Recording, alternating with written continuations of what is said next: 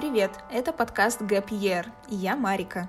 Кто посвящен в американскую культуру, тот знает, что ГПР используется американцами, когда школьник хочет пропустить год после длительной учебы перед поступлением в университет, для того, чтобы найти себя и определиться с профессией, а может и просто поработать.